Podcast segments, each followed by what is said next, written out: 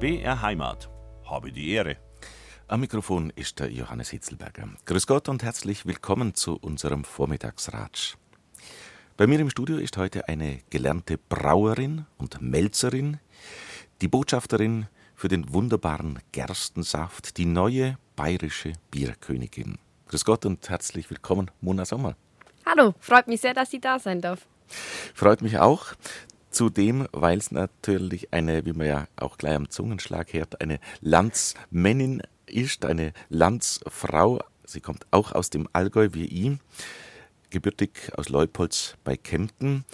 Und das hat uns dazu gebracht, dass wir uns so gefreut haben, dass in München zwei Allgäuer sich treffen. Ja. Und wir, äh, also ich nicht bei der königlichen Hoheit in irgendeiner Formalität in der Ansprache äh, verharre, sondern beim ganz kommoden Du bin.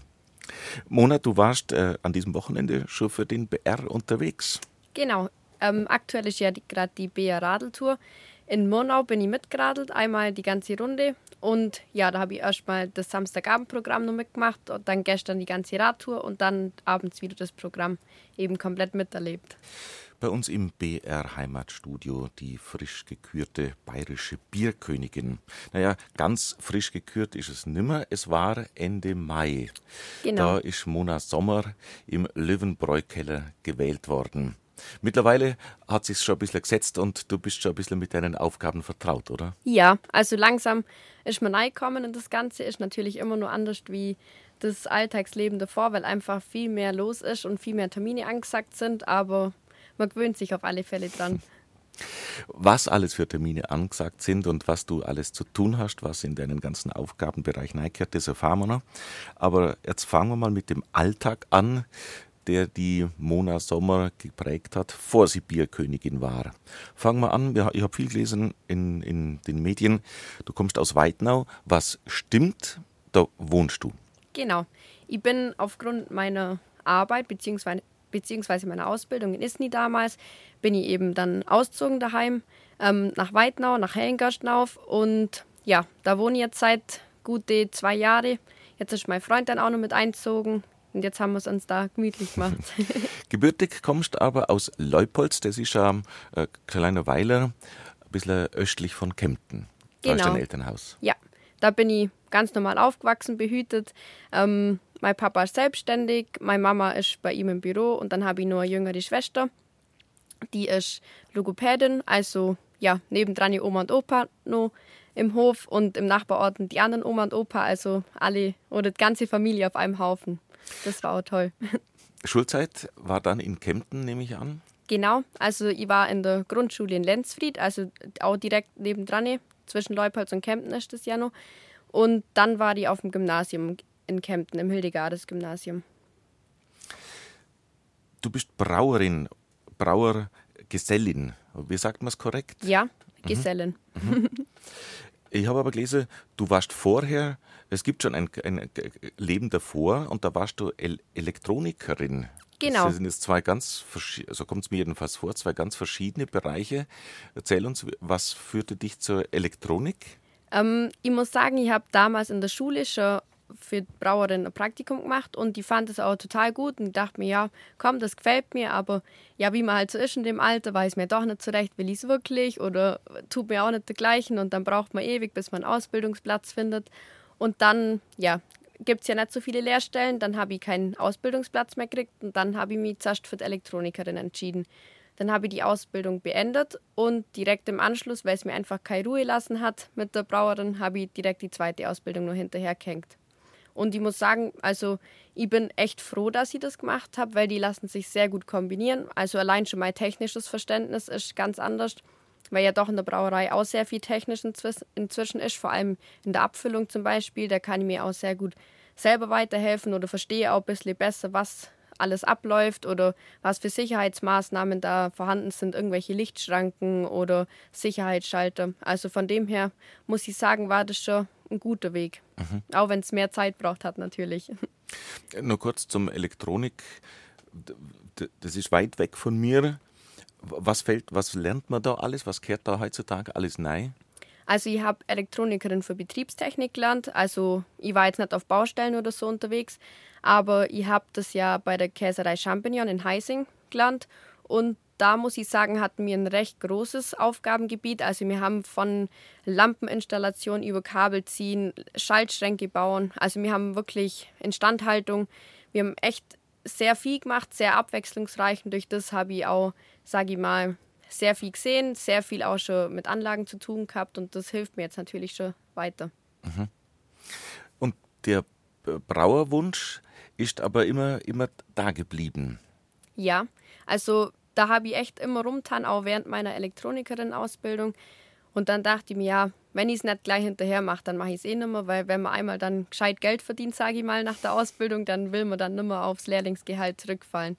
Deswegen habe ich es gleich in einem Schwung gemacht, dass ich beide Ausbildungen fertig habe und dann, ja, gleich hinterher gemacht. Schauen wir nochmal ins Elternhaus.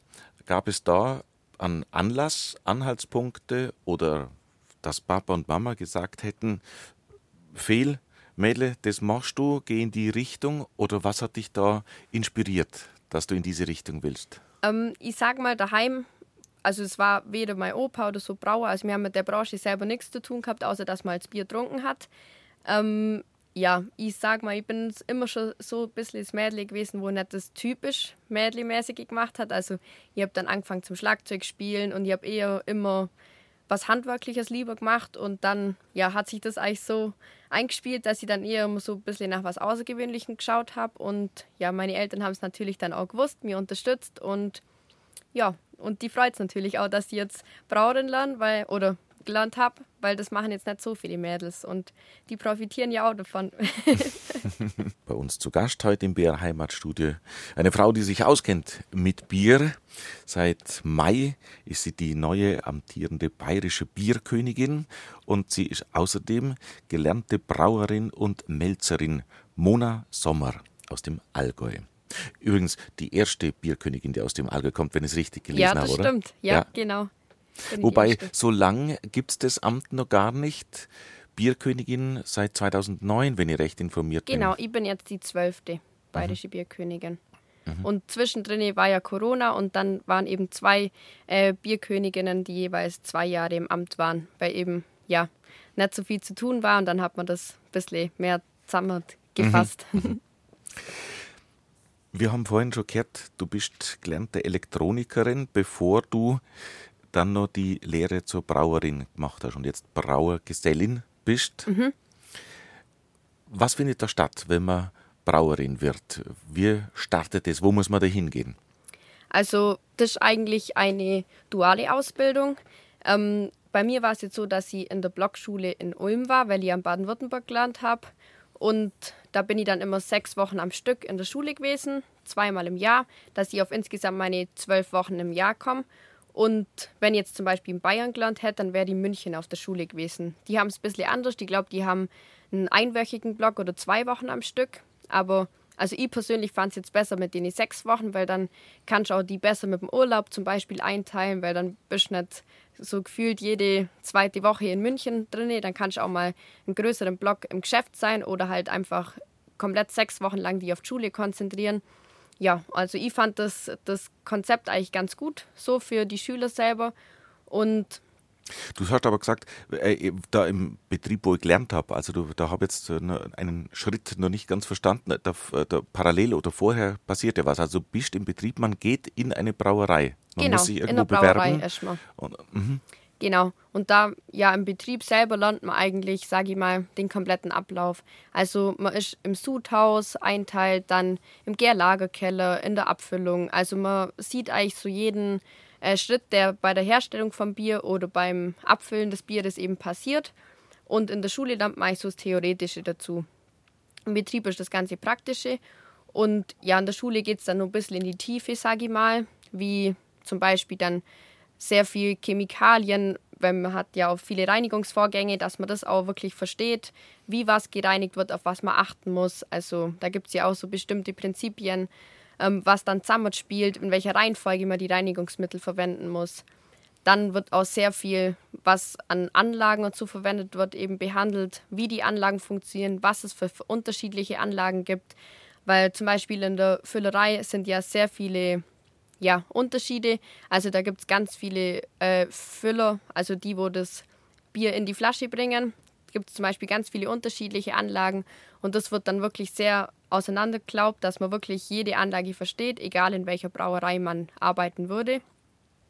Und natürlich auch, was, was das Produkt Bier selber ist, was die ganzen Rohstoffe sind, ähm, auf was man bei den Rohstoffen achten muss. Da hat man dann auch teilweise Praxisunterricht, wie zum Beispiel die Handbonitierung von Malz, also dass man einfach ähm, wirklich eine Qualitätskontrolle machen kann. Wenn wie heißt das Wort? Handbon? Bonitierung. Aha. Genau. Das ist quasi, dass man einfach das Malz in die Hand nimmt und dann auf verschiedene Qualitätsebenen das Ganze untersucht, ob es trocken ist, ob es faule riecht, ob irgendwelche Schädlinge drin sind. Da guckt man einfach, ob, das, ob die Rohstoffe in Ordnung sind und ob man die eben zum Brauen verwenden kann. Also das ist wirklich eine große Bandbreite an Sachen, was man da beibracht bekommt. Kannst du dich noch erinnern an deinen ersten Tag, wie du in der Brauerei, das ist ja keine so große Brauerei in Leutkirch, wo du gelernt hast, ich oder? In Isny gelernt. Ah, nein, du hast in Isli, Isny gelernt genau. und jetzt bist du aber bei, bei dieser Brauerei genau. in Leutkirch. Mhm. Kannst du dich an deinen ersten Tag nur erinnern? Wie war das, wenn man, wenn man in dem Betrieb anfängt?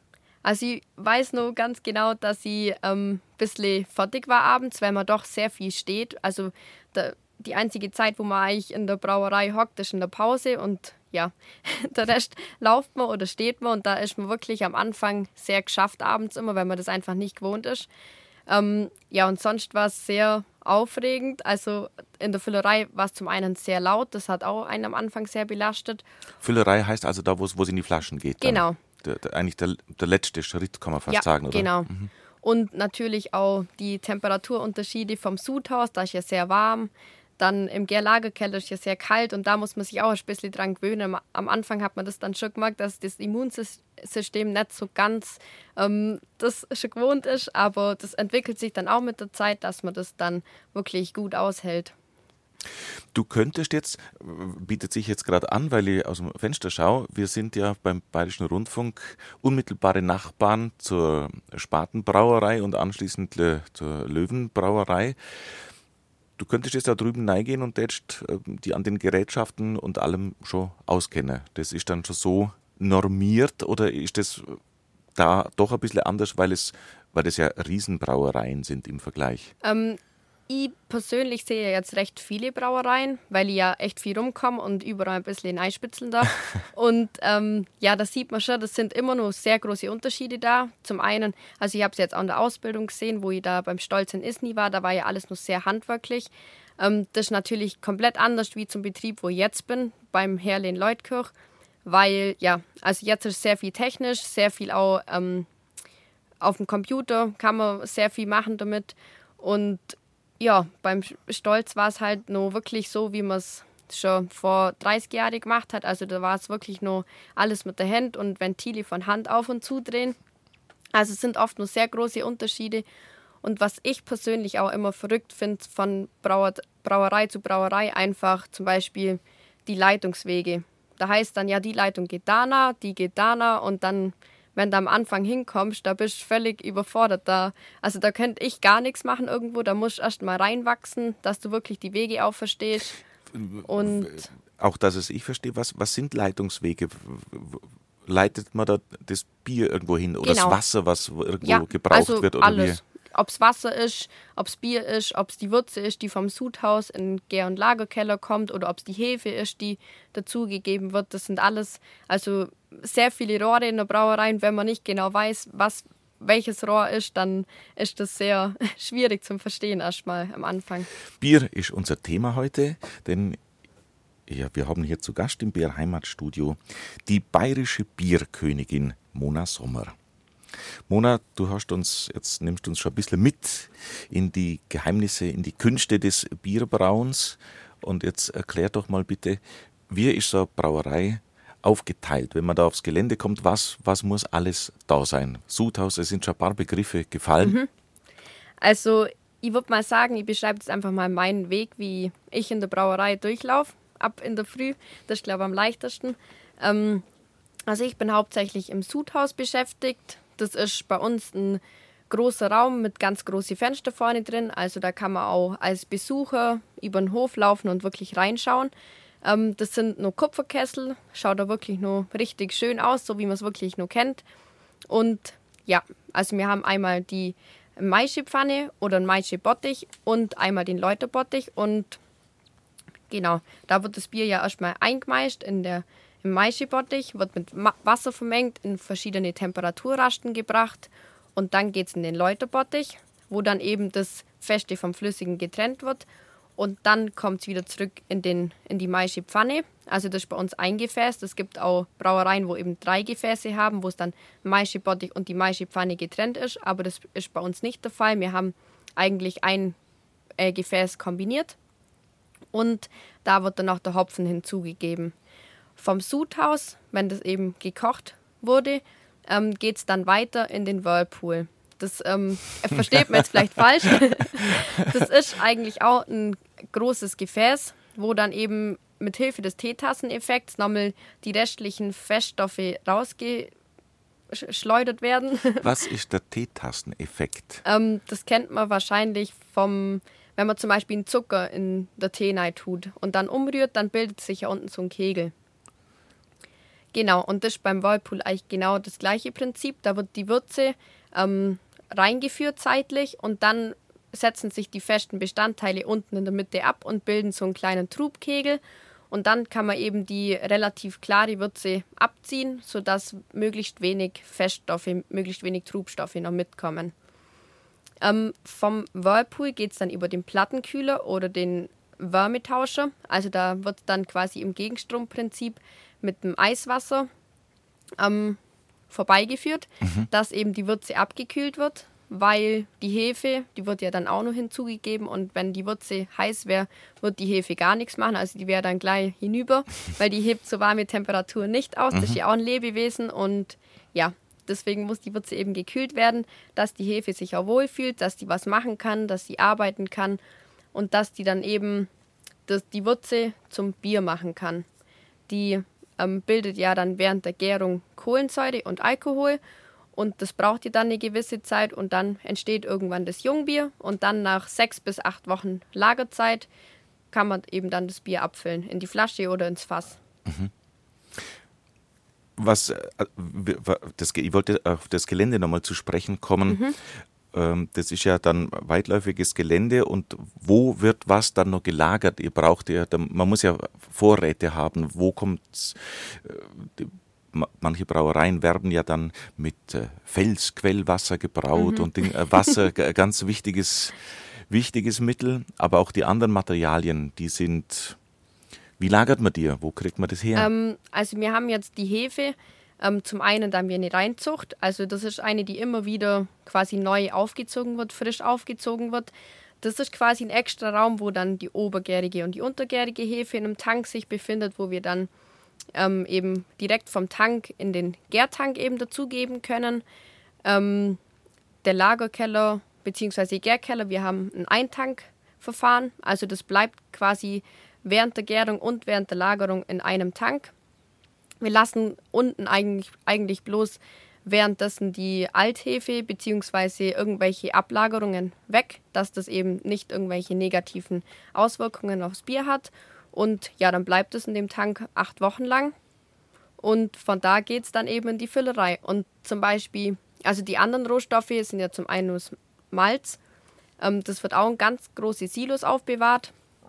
Also da kann ich zum Beispiel von oben reinschauen und das geht ganz weit runter oder halt eben von unten. Da bin ich jetzt dann mehr beschäftigt, weil ich ja ähm, das Malz auch vorlagern muss oder herrichten muss, die richtige Menge, das richtige Malz, gibt es ja auch Unterschiede, eben dass das richtige Bier eben hergestellt wird, wo ich machen soll.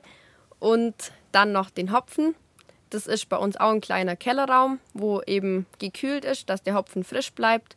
Und da kann ich dann immer reingehen und eben den richtigen Hopfen abwiegen und mit ins Sudhaus nehmen. Du hast gerade zwei Begriffe schon genannt, was der Bierkenner oder der Biertrinker immer schon wieder mal gelesen hat und weiß, was es ist. Ein helles ist ein untergäriges Bier, ein Weißbier, ein Weizen ist ein obergäriges Bier. Aber was bedeutet das genau? Also das ist eigentlich ein ganz klarer Unterschied, sage ich mal. Ähm, das untergärige Bier ist, wenn sich die Hefe während der Gärung am Boden ablagert, also unten, ähm, weil eben die Hefezellen sich nicht zusammenschließen, sondern ähm, einzeln umherschwimmen, sage ich mal, oder umherschwimmen. Und dann kann sich eben keine Kohlensäure unten drin einlagern. Und bei der obergärigen Hefe ist so, die bilden so Sprossverbände. Also die sind wirklich so kleine Hefe-Zusammenschlüsse, wo sich dann eben während der Gärung die Kohlensäure unten einlagern kann. Und durch das wird dann die Hefe hochgetrieben und dann ist eben oben obergärig. Das ist mhm. eigentlich ein ganz einfacher und mhm. klarer mhm. Unterschied. Jetzt habe ich das endlich mal äh, aus Profimund gescheit erklärt gekriegt, denn Sie haben es ja mitgekriegt schon im Laufe der Sendung, liebe Hörerinnen und Hörer, die neue bayerische Bierkönigin Mona Sommer ist auch gelernte Brauerin und Melzerin. Heute geht's ums Bier, denn zu Gast bei uns die Botschafterin für den wunderbaren Gerstensaft, die neue bayerische Bierkönigin Mona Sommer. Selber auch Brauerin und Melzerin. Mona, du hast uns vorhin schon ein bisschen Einblick gegeben in den Produktionsablauf, wie ein Bier entsteht. Ich meine, alle, all die Herstellungsprozesse für unsere Nahrungsmittel sind interessante Abläufe, ob man beim Wein schaut, man kann dann immer nur eigentlich mit Ehrfurcht dastehen und, und, und schauen, was für eine große Kunst dahinter steckt im Weinberg, ähm, im, bis alles ins Weinfass kommt, aber auch bis ein Bier entsteht. Mhm. Und jetzt waren wir schon bei obergärig, untergärig, haben das geklärt. Und was ich immer wieder spannend finde, unser Reinheitsgebot von 1516, das immer nur eingehalten wird mit diesen vier Zutaten Wasser, Gersten, Malz, Hopfen, Hefe, entstehen so viele unterschiedliche Biervarianten. Genau. Wie kommt es? Ähm, zum einen kann man eben Eifi machen mit den unterschiedlichen Malzsorten. Da gibt es ja wirklich von ganz hellem Malz bis ganz dunklem Malz. Ähm, eben, das ist eben in der Melzerei. Bei der Herstellung wird das schon vorgeschrieben oder was überhaupt gemacht wird. Das kommt dann eben mit der Darzeit zustande. Also das Malz wird geröstet sozusagen oder länger im trockenen Zustand aufbewahrt und durch das bekommt es dann ein bisschen einen dunkleren Charakter, mehr Geschmack. Und ja, durch das kann man sehr viel machen bei den Bierstilen, sage ich mal. Ob man jetzt komplett ein helles macht, wo wirklich nur helles Malz verwendet wird, ein bisschen ein Bernsteinfarbenes, wo dann so 50-50 verwendet wird. Oder eben ein ganz dunkles, wo dann wirklich einen richtigen Malzkörper hat. Und das andere ist, wo man eben auch viel machen kann vom Geschmack, ist der Hopfen. Da gibt es ja inzwischen auch ganz verrückte Sorten, also wo dann ganz fruchtig sind oder voll nach Zitrus schmecken, nach Mandarine, nach. Also da gibt es ja wirklich gar keine Grenzen mehr inzwischen. Da wird immer wieder was Neues hergestellt, was Neues ausprobiert. Und da kann man wirklich auch ganz tolle Sachen machen, finde ich persönlich auch. Und ja, also da ist dem Ganzen keine Grenze gesetzt, sage ich mal.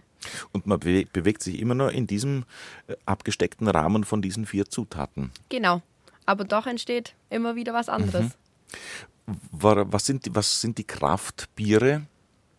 Ähm, das sind eigentlich hauptsächlich welche, die wirklich mit Hilfe des Hopfens, also mit ganz exotischen Hopfensorten hergestellt werden. Also das sind dann zum Beispiel IPAs, also wirklich, wirklich nochmal. Mein Lehrer hat immer gesagt, die grüne Faust kommt einem entgegen, wenn man die Flasche aufmacht. Also das riecht wirklich extrem oder wirklich intensiv nach Hopfen. Oder auch, ja, also da sind ja eigentlich auch gar keine Grenzen mehr gesetzt beim Craftbier. Es gibt ja auch welche, die dann nicht äh, nach dem Reinheitsgebot brauen, wo sie dann wirklich nur, sage ich mal, Himbeeren dazu machen oder ja, alles Mögliche. Da ist ja auch der Kreativ Kreativität wirklich freier Lauf gelassen. Mhm. Mhm. Weil du sagst, der Hopfen äh, ist so maßgeblich auch. Wie schaut es denn heuer mit der Ernte aus? Du hast im Vorgespräch erwähnt, dass du dich mit der Kollegin, der Hopfenkönigin, schon mal kurz geschlossen hast und die war gar nicht so erfreut, oder? Nee, also ich habe mit der Hallertauer Hopfenkönigin geredet, mit der bin ich auch öfter mal auf den Terminen zusammen und die ist selber von einem Hopfenanbaubetrieb und ja, die hat mir erzählt, dass die, Hopfe, äh, die Hopfenernte nicht sonderlich gut sei dieses Jahr. Letztes Jahr war sie ja auch nicht so gut, aber dieses Jahr sei, sei es anscheinend noch schlechter, ähm, weil einfach das Wetter überhaupt nicht in die Karten gespielt hat. Sonst hat es ja nur geregnet, dann war es völlige Hitzewelle. Ja, und das ist halt absolut nicht förderlich für das Wachstum von, dem, von den Pflanzen machen, wenn man so weit, ich weiß nicht, ob das zu indiskret wird oder zu weit ins Nähkästchen geht, aber macht ein Brauer einen Unterschied, ob er jetzt einen Hallertauer Hopfen hat oder einen Tettnanger Hopfen beispielsweise? Ähm, also bei mir in der Brauerei in Leutkirch nimmt man vor allem der Tettnanger Hopfen, weil das ja einfach bei uns aus der Region ist, weil wir auch sehr viel im Bodenseebereich, sage ich mal, vertreiben und durch das ist einfach auch für uns, sage ich mal, ein bisschen Werbung oder man hält zusammen so in der Gegend. Ähm, aber ich persönlich, ich war ja in der Hallertau jetzt auch schon öfter, also ich finde es da auch schön, ich würde von da auch der Hopfen mhm. kaufen, also ich persönlich mache da jetzt keinen Unterschied. Mhm. Was gibt es auf der Welt sonst noch Hopfenanbaugebiete? In Amerika ist auch ganz viel. Also, ja, das, aber ich sage mal so, das Hauptding ist schon bei uns rum. Mhm. Schon ein bisschen Alleinstellungsmerkmal, wenn man durch die Hallertau fährt, ist natürlich ja, schon beeindruckend. Das stimmt, das stimmt. Ja, aus dem Allgäu kommt die neue bayerische Bierkönigin Mona Sommer. Sie ist heute bei mir im Studio und sie hat uns jetzt schon Einblicke gegeben in die Abläufe in einer Brauerei. Sie ist ja selber Brauerin, Melzerin. Mona, und dann hast du die dieses Jahr entschieden, dass du mitmachst bei der Wahl zur bayerischen Bierkönigin und hast da sozusagen deinen Hut mit ins oder bist du ins Rennen gegangen. Was war der Impuls, der Entschluss, dass ich da mitmache? Ähm, ich habe es echt eigentlich durch Zufall gesehen, dass man eben die neue bayerische Bierkönigin sucht. Und dann habe ich so zu meinem Freund gesagt, ah ja, komm, ich probiere es halt mal. Vielleicht wird es was, vielleicht nicht. Das, auch wenn es nichts wird, das wird trotzdem eine tolle Erfahrung. Bis dahin erlebt man ja auch sehr viel, kommt schon viel rum. Und ja, das war echt ein ganz spontaner Entschluss und jetzt hat es anscheinend doch gereicht. Oder jetzt hat es geklappt. Geklappt hat es Ende Mai. Das war mhm. da hier auch gleich ums Eck beim BR, kann man sagen, am Stiegelmeierplatz im Lindenbräu-Keller. Genau. Weil du sagst, äh, da muss man auch vorher schon ein paar Sachen machen. Was gehört dazu, dass man überhaupt äh, zu den sechs Finalistinnen wart ihr dann? Mhm, genau. Dass man so weit kommt. Ähm, das waren ursprünglich, glaube ich, um die 70 Mädels, die sich beworben haben. Das war ein Online-Verfahren. Also da hat man dann ein paar Bilder hingeschickt, so die groben Eckdaten, wie man heißt, wie alt man ist, woher man kommt, die Hobbys und wieso man Bierkönigin werden will. Ähm, von denen wurden dann vorab mal so 25 offiziell eingeladen, aber da waren dann auch ein paar davon krank. Also wir waren um die 21 Mädels dann eben wo sich dann persönlich vorstellen durften im GOP Varieté Theater, auch hier in München. Und ja, da hat man dann so eine kleine persönliche Vorstellungsrunde gemacht. Also so um die drei Minuten rum waren das, dann nur ein paar Fragen von der Jury beantwortet. Und von den Mädels wurden dann eben sechs weiter, äh, weitergeleitet, sage ich mal, als Finalistinnen. Und die haben dann so ein paar Kurse bekommen. Also zum einen, wie braut man Bier, was steckt wirklich hinter dem Bier. Dann waren wir noch in einem Brauereimuseum, wo wir dann eben so eine kleine Schulung bekommen haben. Und dann noch eine kleine Medienschulung, auf was man achten muss bei Interviews, was man nicht sagen darf, auf was man wirklich so ja, Achtung geben sollte. Ja, genau. Und das war so die grobe Vorbereitung und dann ist schon ans Finale gegangen. Ähm, wann war das genau? Im Mai? Am 25. Mai. Am 25. Mai. Und wie das dann abgelaufen ist und dass es dann zur Wahl von Mona Sommer gekommen ist, das erfahren wir in der nächsten Stunde. Habe die Ehre, die amtierende bayerische Bierkönigin bei uns im Studio. Bis gleich, Mona. Freut mich. Bis gleich.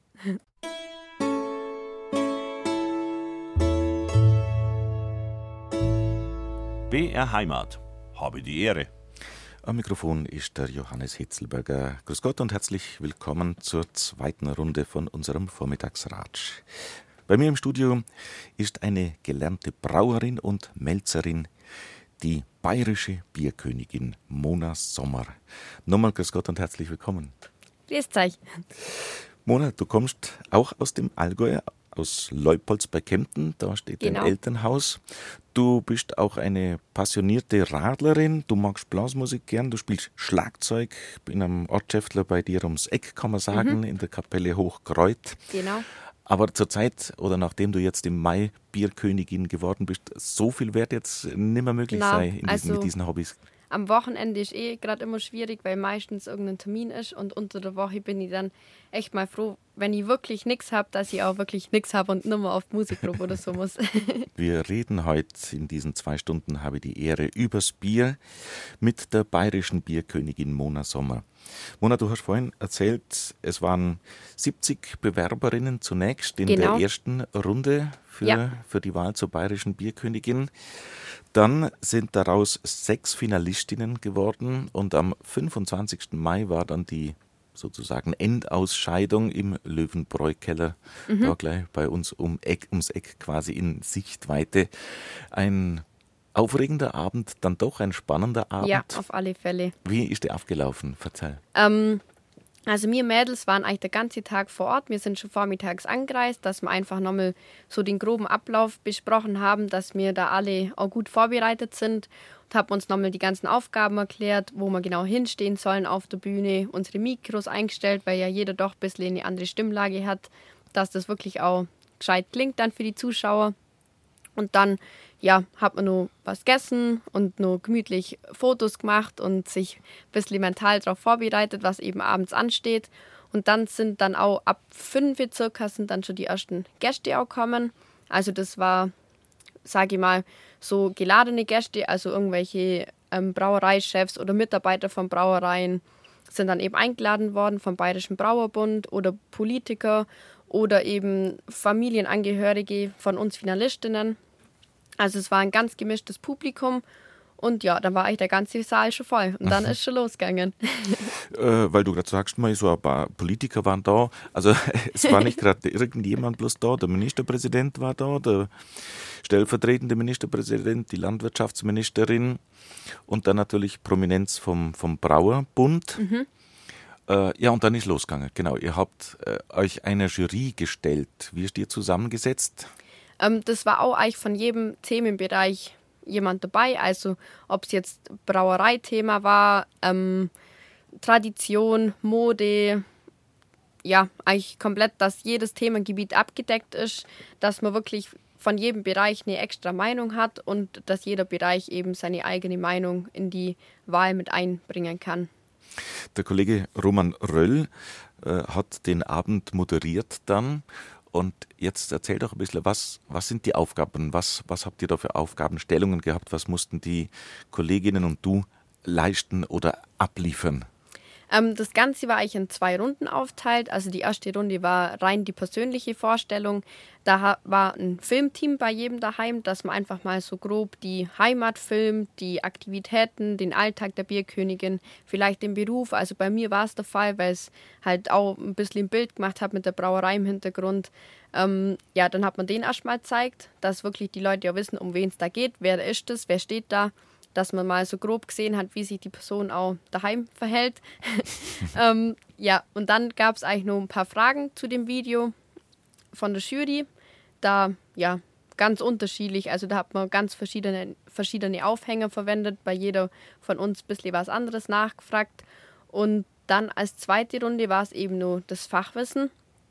Da ist dann eben vor allem darum gegangen, ähm, welches Bier kombiniere ich mit welchem Essen, welches Bier kommt in welches Glas. Und da gab es eben so drei unterschiedliche Aufgaben. Entweder habe ich eben ein Essen ziehen müssen, sagen müssen, welches Bier dazu passt, dann ein Glas ziehen müssen, sagen, welches Bier ich reinfüllen würde und ein Bier ziehen und sagen, in welches Glas das kommen würde. Und dann eben auch noch das ganze Bier, wo ich quasi gewählt habe für das richtige ähm, Gegenspiel eben verkosten müssen vom Publikum und dann eben auch noch Fachfragen der Jury beantworten, wo dann auch ganz allgemein war, von wann das Reinheitsgebot, wie entsteht Malz, also querbeet. Da hat, muss man dann schon sagen, die gelernte Brauerin natürlich schon einen Vorteil, oder? Ja, also was die Fachfragen angegangen ist, auf alle Fälle, weil ja, sollte die eigentlich wissen, das meiste. ähm, das mit dem Food Pairing oder das Was heißt mit den. Das? Also das, welches Bier mit welchem Essen Ach so, ich kombiniere. Mhm, mhm, genau, das ist was, was man nicht bei uns in der Ausbildung lernt. Also das habe ich mir auch nur anschauen müssen, weil das ja auch eher die Sommeliers-Ebene. Also das sind ja die, wo das eher können müssen. Und ja, das war dann auch was, wo ich schon noch anschauen musste vorm Finale. Wie lange dauert es dann, bis der Entscheidungsprozess war? Ich habe jetzt keine Vorstellung, wie lang der ganze Abend dauert, von dem, was du jetzt alles beschrieben hast. Ich meine, wenn sechs äh, Frauen dieses Prozedere durchgehen, das dauert ja schon eine Zeit. Ja, also das ist recht lang gegangen. Ich glaube, um elf Uhr war die Entscheidung dann und von sechs weg ist es gewesen. Aha. Also das hat sich schon recht gezogen, weil Aha. wir haben uns dann eigentlich bloß hinter der Bühne aufgehalten. Wir durften währenddessen nicht bei den anderen zuschauen. Wir sind eigentlich bloß im Backstage gewesen und ja, ist dann auf jeden Fall ein langer Abend gewesen. Waren wir alle fertig danach. Mhm. Und dann kommt die Entscheidung. Wer hat die Entscheidung verkündet? Der Brauerbund. Also Aha. die haben dann erstmal so präsentiert, ähm, wie die prozentuale Verteilung ist. Das hat man eben von den ersten drei Kandidatinnen gemacht, weil man gesagt hat, hat das wäre nicht fair, dass man dann alle sechs auflistet und dann wirklich mit Namen dann nur aufgliedert, weil dann verletzt es vielleicht die ein oder andere. Deswegen hat man dann echt bloß die ersten drei Plätze benannt, dann die pro prozentuale Aufteilung eben gesagt und ja, dann ist dann roter Sessel gestanden und dann, wo die Entscheidung gefallen ist, ist bin ich dann eben da drauf gehockt und dann ist schon da losgegangen. Müssen, da müssen wir gleich noch, da müssen, das müssen wir gleich erzählt kriegen noch. Aber die, weil du sagst, die prozentuale Aufteilung, es ist ja wie, wie bei manchen Fernsehshows oder so, kennt man es, dieses Voting, diese, äh, dieses Wählen, gliedert sich auf. Also die Jury hat was zu sagen, mhm. die Leute im Saal haben was genau. zu sagen und dann war aber auch noch die Möglichkeit, online für euch irgendwie genau. zu stimmen, das oder? Das war im Vorausschiff, das ging über vier Wochen. Also das war das Ende circa zwei Wochen vor dem Finale. Ähm, da hat eben jeder von uns selber seine Stimmen sammeln können, ob es jetzt äh, Werbung mit einer Brauerei kombiniert war oder ob man wirklich in Fußgängerzone eingestanden wäre und Flyer verteilt hätte. Das ist einem selber überlassen, wie man das Ganze angeht. Aber da hat man wirklich jeden dafür gewinnen können, dass er seine Stimme abgibt und die ist dann wirklich auch in das Gesamtergebnis am Ende mit eingeflossen. Wir reden gerade über den 25. Mai, der in deiner Biografie schon ein besonderer Tag war und bleiben wird. Man hat sich vorher vielleicht einiges ausgemalt, aber wenn es sich dann konkretisiert und es ist glatt darauf hinausgelaufen, dass du die Wahl gewonnen hast unter den sechs Finalistinnen, die da mit dir waren. Und dann, ja, ist der rote Sessel da und Mona Sommer darf Platz nehmen als neue bayerische Bierkönigin. Was war das für ein Gefühl? Völlig verrückt. Also man hat uns ja schon vorgewarnt davor, dass wenn die Entscheidung gefallen ist, dass das komplett eigentlich das Leben einmal komplett dreht ist um 180 Grad. Wir haben halt alle so gedacht, ja, wird schon nicht so schlimm sein. Aber wo es dann wirklich so weit war, dann bist du auf dem Sessel gehockt, hast quasi die Insignien der Königin überreicht bekommen, eben von meiner Vorgängerin Sarah Jäger habe ich das ähm, aufgesetzt bekommen und ja, dann ist eigentlich schon losgegangen mit dem Blitzlichtgewitter und Gratulationen von allen Seiten. Also das war schon sehr aufregend. Ähm, du hast Insignien einer Königin. Da gibt es ein Krönchen und eine Schmuckkette, ein Charivari. Du hast es dabei. Genau. Äh, lass mal sehen. Ja. Schön. Also das ist zum einen hier meine Krone. Das sind ähm, sage ich mal, so die Sachen drin, was im Bier eben steckt. Einmal hier Gerstenerden dran, dann hier Hopfendolden und dann eben, sage ich mal, die Farben Bayerns noch. Mhm. Blau-Weiß und ja, also das ist, sage ich mal, sehr schlicht mhm. ähm, gehalten, aber doch sehr ausdrucksstark mhm. oder auf jeden mhm. Fall die Bedeutung, was es haben muss, hat, mhm. finde ich. Und dann hast du da noch den, gibt es noch diesen, ja, diesen genau, Charivari. Den Charivari noch. Ähm, das hänge ich eben immer oben an meine Schürze hin. Ja, da hängt eigentlich auch alles dran, was, sage ich mal, zum einen mein Amt ausmacht, was vielleicht auch für Bayern steht. Ähm, einmal hier zum Beispiel ein Morskrug. Das ist ja klar, mhm. da, da kommt Bier rein zum Trinken. Dann hier ein Bottich vom Sudhaus, wo ich mhm. vorhin auch schon angesprochen habe, wo eben oft aus Kupfer eben ist. Dann eben nochmal der Hopfen. Dann hier einmal das Brauerwappen. Und da nochmal eine. vom Bayerischen Brauerbund. Das, genau, oder? allgemein mhm. Brauerwappen. Ach so, ach, das also ist Brau, aha. Das hier in der Mitte. Aha. Das sind eben von früher die Gegenstände, wie, mit denen die Brauer Ach so, eben wa- gearbeitet was, was stellt haben. das genau dar? Was haben wir da? Genau, da ist zum einen ähm, eben so ein Schöpflöffel, sag ich mal, mit dem man dann eben Würze geschöpft hat oder eine Hefekelle, wo man dann die Hefe abgehoben hat vom Bottich. Also das sind lauter Gegenstände, wo man jetzt heutzutage nicht mehr so oft verwendet. Ähm, dann hängt nochmal eine Gerstenerde dran, wie bei meinem Krönchen auch, und ein Anzapfhahn. genau, und eine Breze noch. Wenn man das oft zum Bier dazu isst. Äh, du hast das Blitzlichtgewitter angesprochen und ich habe vorhin schon gesagt, es waren ja Honoratioren im Saal. Dann kommt dann der Markus Söder auf dich zu und Hubert Aiwanger und, und äh, Frau Kaniber, oder? Genau. Also die waren auch ganz eigentlich am Anfang schon von den Gratulationen dabei, weil das ja sozusagen wichtige Persönlichkeiten der Veranstaltung waren. Und natürlich die, der, der Brauerbund.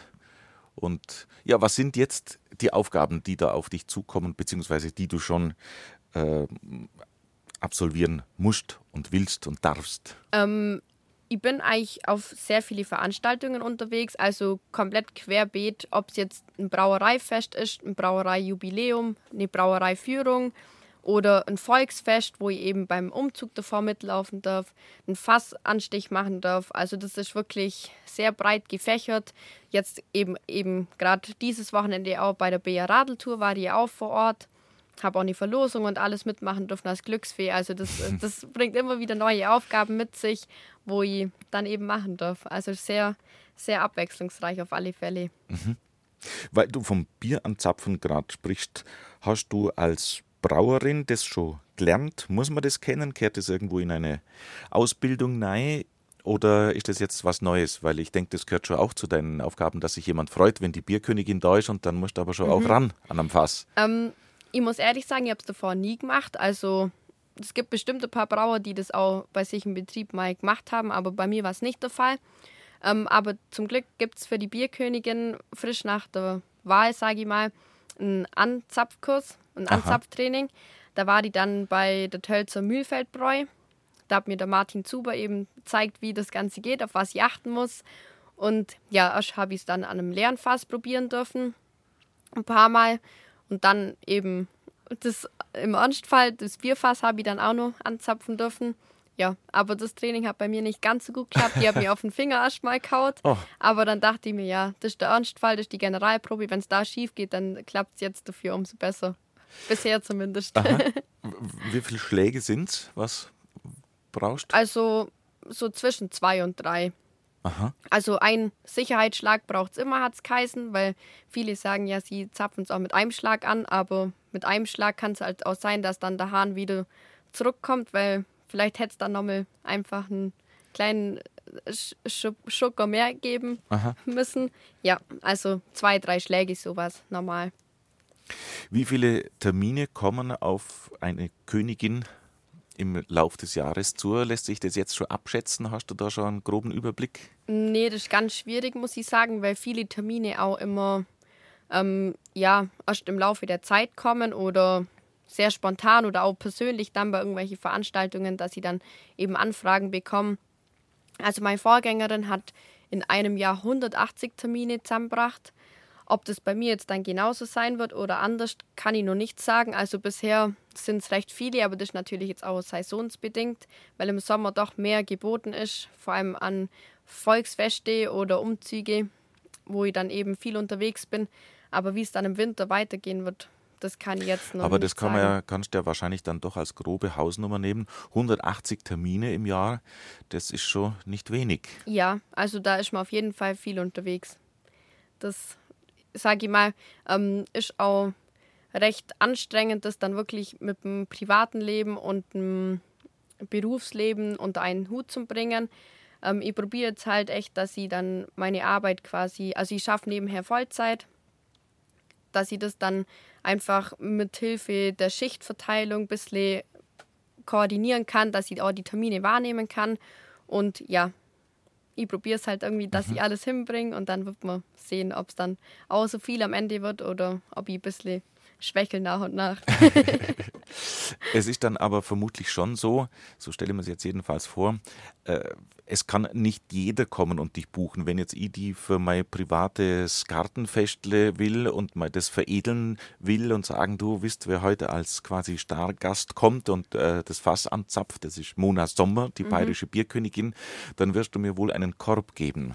Ja, ich muss leider ähm, ein bisschen die Termine auch aussortieren, böse gesagt jetzt, weil ich ähm, doch sehr viele Anfragen habe und eh schon schauen muss, wo kann ich teilnehmen, wo klappt es nicht, weil viele Termine auch auf den gleichen Tag oft fallen.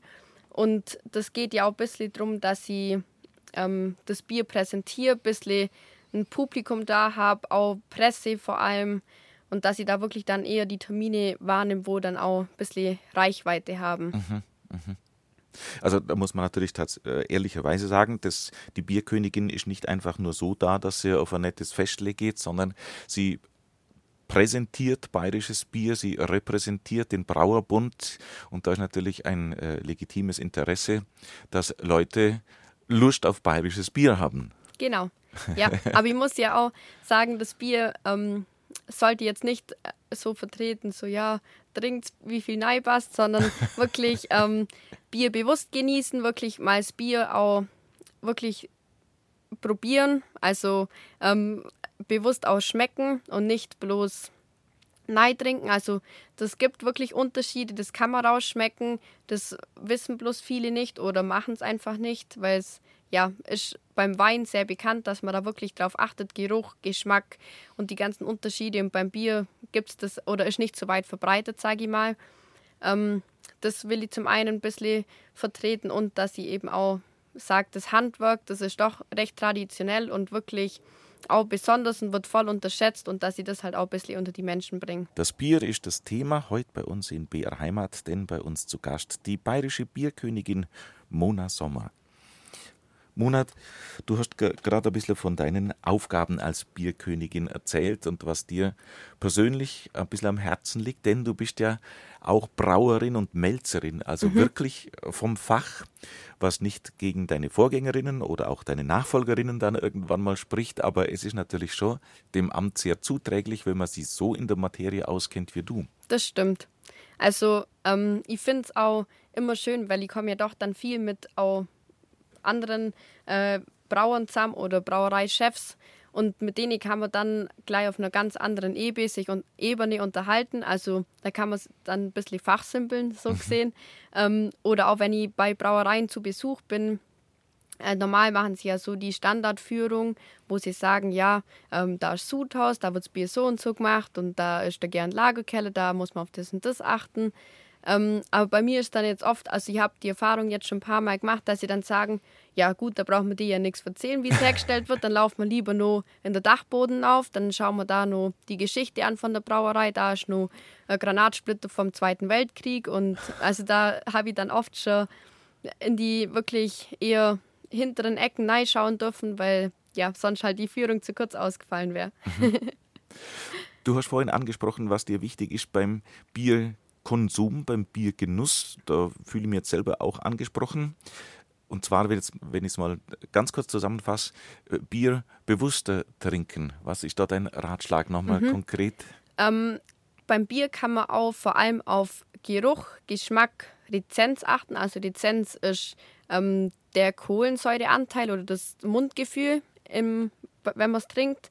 Ähm, dass man einfach mal rangeht, dann erstmal das Bier auf sich wirken lässt, vom Geruch her, dass man wirklich mal probiert, nach was riecht es, dann riecht es eher frisch, riecht es eher vollmundig oder riecht es wirklich nach Banane, wie beim Weizen zum Beispiel, oder nach Nelke.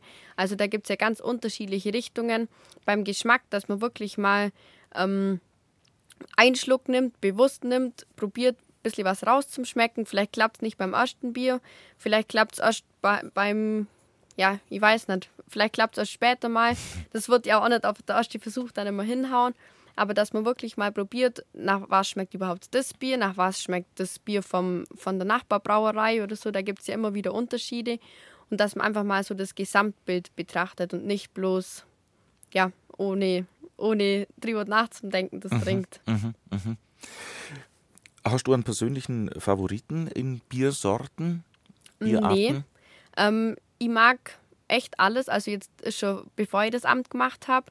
Ähm, ich trinke immer, wenn ich irgendwie unterwegs bin, auch wenn ich im Ausland bin oder so, ich versuche immer, dass ich möglichst was Regionales probiere, weil ich finde das immer besonders spannend, dass man sieht, da schmeckt so, bei in einem anderen Ort schmeckt so, dass ich einfach mal ein bisschen die Vielfalt nur weiter ähm, schmecke und wirklich sehe, wie es die anderen vielleicht oder was die anderen mehr Wert legen. Und das finde ich eigentlich gerade das Spannende. Und ich finde auch, in einem Biergarten trinke ich was anderes wie daheim zur Brotzeit. Also das ist ganz unterschiedlich. Wenn ich die Expertin da habe, dann ähm, nicht um deinen Favoriten da jetzt rauszukitzeln, aber ich trinke gern ein Weizen, ein Weißbier. Und äh, die einen schwören auf Flaschengärung und die anderen, denen ist es egal und nehmen das Weizen aus dem Fass, äh, ja, aus dem Hahn dann. Mhm. Was macht in deinen Augen den Unterschied aus oder was, was macht das eine besser oder attraktiver? Ähm, ich persönlich schmecke ehrlich gesagt da gar keinen Unterschied. Also ich glaube, das ist auch viel Kopfsache von manchen, weil viele sind einfach so in ihrer Schiene drin, dass sie sagen, ich trinke es bloß so und so mag ich es auch. Ähm, ja, also ich persönlich finde da jetzt nicht unbedingt einen Unterschied, aber gibt halt immer wieder ähm, Meinungen, die es dann anders sehen. Mhm. Mhm. Das lassen wir jetzt so stehen. Das sollen die Leute dann für sich selber entscheiden. Genau. Aber wo es auf jeden Fall einen Unterschied immer gibt, ist, äh, wenn ein Bier aus dem Holzfass kommt. Mhm. Was macht da den Unterschied aus? Woher kommt das? Ähm, beim Holzfass ist es ja so, dass das Bier, sage ich mal, mit Sauerstoff in Verbindung kommen kann, beziehungsweise Ausgas, weil das Holz ja nicht luftdicht ist und dann ist zum einen nicht so lang haltbar und das kann vielleicht, also man muss es natürlich schneller trinken, wie in einem normalen ähm, Alufass. Ähm, ja, und durch das ist halt, also es schmeckt natürlich gut am Anfang, aber das ist halt dann auf jeden Fall nicht so lang haltbar und bekommt dann auch leicht einen Fehlgeschmack, wenn es länger rumstehen würde. Mhm. Also das heißt, das Fass muss äh, relativ schnell, das Holzfass muss relativ schnell geleert werden. Genau, weil es eben nicht luftdicht ist, das Holz, weil mhm. das ja und dann Kohlensäure verliert und ausgast und dann mhm. schmeckt es irgendwann Lack oder eben nicht mehr so, wie es schmecken soll. Mhm.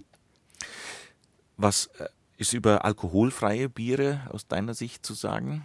Ähm, ich finde es eigentlich eine gute Alternative, wenn man vor allem, keine Ahnung, jetzt beim Sport machen ist und dann sagt, die muss aber jetzt mit dem Fahrrad nur 30 Kilometer heimfahren, dann finde ich es besser, dass man dann einfach sagt, ich trinke jetzt einen alkoholfreien Weizen oder al alkoholfreies Bier, weil dann kommt man auf jeden Fall nur sicher heim und es hat, ist doch was, wo Geschmack hat, wo einem schmeckt und ja, ein bisschen einen anderen äh, Charakter hat, wie zum Beispiel das Wasser oder so, dass man einfach sagt, ich habe jetzt Lust auf Bier, aber will jetzt nicht unbedingt gleich Alkohol trinken. Mhm. Also eine gute Alternative auf alle Fälle weil du vorhin äh, be bewusst äh, sich ein Bier, einen Schluck Bier vornehmen angesprochen hast, kann man auf was kann man achten, wenn man auf die Flasche schaut? Gibt es da äh, irgendwelche Hinweise, die mir dann sagen, äh, ja, gib auf das Obacht oder das? Mm. Außer der Alkoholgehalt von mir aus oder Stammwürze? Also bei manchen Biere ist dann besonders auch zum Beispiel Hopfensorten erwähnt, äh, wenn besonderer Hopfen verwendet worden ist. Da kann man drauf achten. Oder zum Beispiel bei alkoholfreien Biere jetzt, wenn wir gerade beim Thema waren, ähm, finde ich persönlich besser, wenn die auch ein bisschen hopfenbetonter sind, weil dann schmeckt es gleich nach mehr. Dann schmeckt mir jetzt nicht unbedingt, dass es wirklich alkoholfrei ist, weil es gibt ja dann oft so Biere, wo dann sagst, ja, ist jetzt nicht wirklich ein Bier, aber wenn es wirklich ein bisschen mehr Hopfengeschmack hat, dann schmeckt es auch, wenn die runder gesamt. Auf, so, auf sowas kann man natürlich achten. Ja, und sonst, vielleicht, teilweise steht ja auch drauf, ein bisschen Geschichte von der Brauerei. Das ist vielleicht manchmal noch interessant, aber das ist ganz unterschiedlich. Mhm, mh. Zum, zum Sommelier ist es dann schon noch ein weiter Weg, Biersommelier. Ich finde, muss ich gestehen, es klingt immer ein bisschen ähm, hoch, hochkarätig, mhm. äh, aber wir haben von dir jetzt auch schon ein paar Einblicke gekriegt, dass es sehr wohl sich lohnt, sich mit Bier bewusst auseinanderzusetzen, um, um den Geschmack wirklich besser auf sich wirken zu lassen. Aber ja. der Sommelier ist da natürlich nochmal eine andere Liga, ja, auf was der ähm, Wert legt. Die sind wirklich richtig geschult, die wissen auch, nach was es schmecken kann. Also da gibt es wirklich so einen ganzen Katalog eigentlich, in welche Geschmacksrichtung sich was entwickeln kann. Also die sind wirklich besonders geschult und wir haben auch in der Schule damals, ähm, haben wir dann auch gefragt, ob wir nicht auch mal so eine Verkostung machen könnten, weil wir, ja, wir fänden es alle mal ein bisschen interessant, halt einfach so ein bisschen Abwechslung im Unterricht.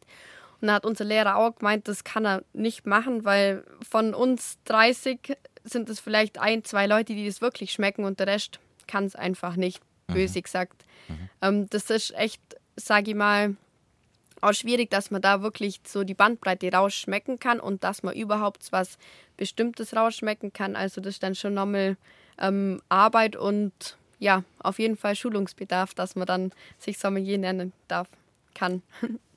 Sie hören habe die Ehre auf BR Heimat, unser Vormittagsratsch. Es geht heute rund ums Bier, denn bei uns zu Gast die Brauerin und Melzerin und bayerische Bierkönigin aus dem Allgäu, Mona Sommer. Mona, was sind denn deine persönlichen Ziele nach der Bierköniginnenzeit? Die Bierkönigin ist ja nur ein Jahr, das ist jetzt mhm. nicht so lang. Hast trotzdem viel zu tun, wie wir vorhin schon gehört haben. Es sind vermutlich an die 180 Termine, die da zu absolvieren sind. Noch ist der Terminkalender nicht ganz, äh, ganz klar oder alles, äh, alles ganz fix und sicher. Aber auch es gibt eine Zeit danach. Wie geht es da weiter? Hast du dir da schon Gedanken gemacht? Ähm, ganz genau weiß ich es jetzt noch nicht. Also ich will auf alle Fälle nur irgendwie bisschen was anderes machen oder ein bisschen weiterbilden. Ähm, Ob es jetzt dann ein Studium ist in Weinstefan oder in Freising oder dass ich vielleicht der Meister noch mache oder ja, ein Sommelier. Also das ist noch völlig offen. Da gibt es sehr viele Richtungen, wo ich noch einschlagen könnte. Wird man dann sehen, in welche Richtung mich es verschlägt, aber auf jeden Fall nur, dass ich ein bisschen was anderes mache danach. Äh, Wäre was denkbar wie eine kleine eigene Brauerei? Ja, wäre auch denkbar. Ist zwar gerade, glaube ich, recht schwierig in der aktuellen Situation, weil ja doch die ähm, Preise sehr hoch sind für Rohstoffe und Unterhalt, sage ich jetzt mal. Ähm, ja, das kommt drauf an. Ich glaube, da bräuchte man schon ein gutes Startkapital, dass man da überhaupt mal einen gescheiten Schwung kriegt. Aber denkbar wäre es auf alle Fälle. Ich glaube, das wäre was, was mir Spaß machen wird. Ob, ob, ob, das wirklich mal was wird, das kann ich jetzt noch nicht mhm. sagen. Das mhm. wird man dann sehen. Mhm. mhm. Was sind denn deine nächsten großen Termine als bayerische Bierkönigin, um das bayerische Bier zu repräsentieren? Ähm, das nächste große ist die Allgäuer Festwoche bei mir daheim in Kempten. Ähm, da ist der erste Tag quasi der Partyabend am 11.8. und die große Eröffnung dann am 12.8. Da bin ich dann eben auch dabei. Da ist dann großer Einzug in die Festwoche und dann noch wahrscheinlich ein Fassanstich geplant auf der Bühne im Stadtpark. Genau, also da ist dann auf jeden Fall wieder einiges los. Mhm. Fassanstich eben mit durch die Bierkönigin selber. Und genau. wie wir vorhin gehört haben, du bist ja gewappnet mittlerweile. Ja. mittlerweile in Übung. Mhm. Dann Oktoberfest ist äh, selbstredend, denke ja, ich. Ja, da bin ich auch auf jeden Fall dabei. Ähm, wie oft und wann genau kann ich noch nicht sagen, weil ich muss dann schauen, wie es mit Arbeiten natürlich dann auch wieder hinhaut, weil da kann ich dann nicht gleich vorab sagen, ich bin jeden Tag da und mhm. genau, da muss ich dann halt nur gucken, wie ich es koordiniert, koordiniert kriege, wenn ich wirklich da bin, aber auf jeden Fall schon ein paar Mal. Mhm. Dann bedanke ich mich ganz herzlich für deinen Besuch bei uns im Studio. Vergelt's Gott, Mona Sommer, die ich bayerische Bierkönigin. Vielen Dank, dass ich kommen durfte. Hat mir richtig Spaß gemacht und habe mich sehr über die Einladung gefreut. Ich wünsche dir ein erfolgreiches Jahr als Botschafterin für unser bayerisches Bier. Danke. Für Gott.